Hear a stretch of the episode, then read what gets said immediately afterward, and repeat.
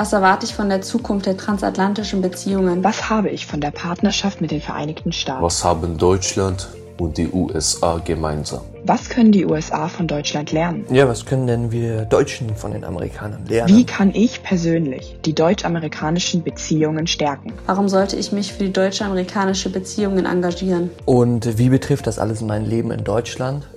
Das sind Fragen, die junge Menschen in Norddeutschland beschäftigen. Und genau deshalb sind das Fragen, die mich als US-Generalkonsul beschäftigen. Mein Name ist Darian Akins und ich bin seit dem Sommer 2019 in Hamburg. Höchste Zeit also, euch zu uns einzuladen. Willkommen bei Ulster 27.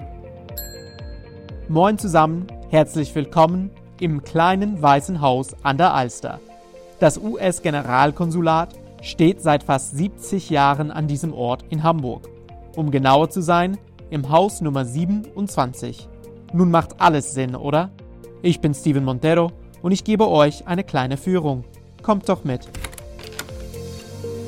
Und das ist ja gerade jetzt eine Challenge für uns, dass wir die Städte davon überzeugen, auch wirklich Mittel und Gelder einzusetzen, um die Jugendlichen zu fördern. Ich war sehr verwirrt, warum sie mir jetzt ein Pfirsich gibt. Und dann hat sie gesagt, ja, warte, bevor du das isst, wollte ich dir noch was erklären. Und sie hat gesagt, dieser Pfirsich sind letztendlich wir Amerikaner.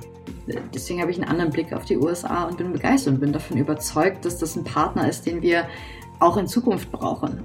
Wir sagen immer miteinander reden, voneinander lernen. Für mich war es wirklich das Austauschland schlechthin. Das hat uns so sehr beeindruckt, dass wir gesagt haben, okay, wie Martin gerade schon erwähnt hat, wir wollen das irgendwie versuchen nach Deutschland zu bringen. Ja, sie hat immer gesagt, Austausch sei die beste Waffe gegen den nächsten Krieg. Lass uns das einfach mal wagen. Na, wollt ihr noch mehr hören oder selber mit uns sprechen? Zu eurem Glück. Das kleine weiße Haus ist doch ziemlich groß. Und wir haben viel mehr zu erzählen und erkunden. Die nächste Tour beginnt bald. Wir freuen uns auf euch.